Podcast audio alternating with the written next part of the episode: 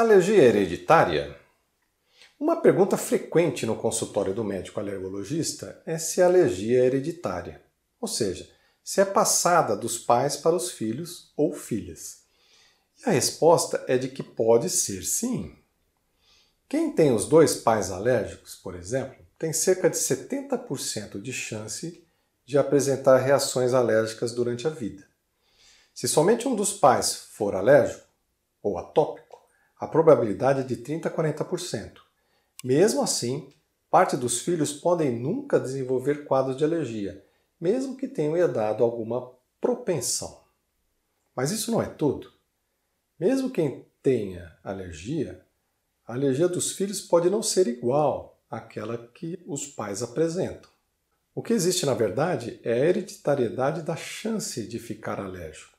É isso que os pais passam para os filhos. Explico.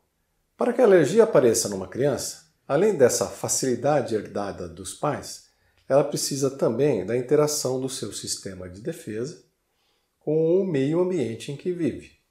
Assim, por exemplo, se uma criança é filha de uma mãe com alergia a brinco e de um pai com rinite a poeira, mas que de repente leva várias ferroadas de abelha, pode desencar uma sensibilidade ao veneno das abelhas Alergia é essa que pode ser que os seus pais nunca tiveram ou nunca venham a ter. Essa diferença ocorre por conta da interação da pessoa com o ambiente e vale para toda a sua vida.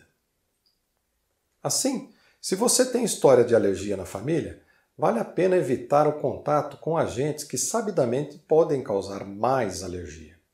Esses agentes são conhecidos por serem mais alergênicos, seja, causam alergia com mais facilidade.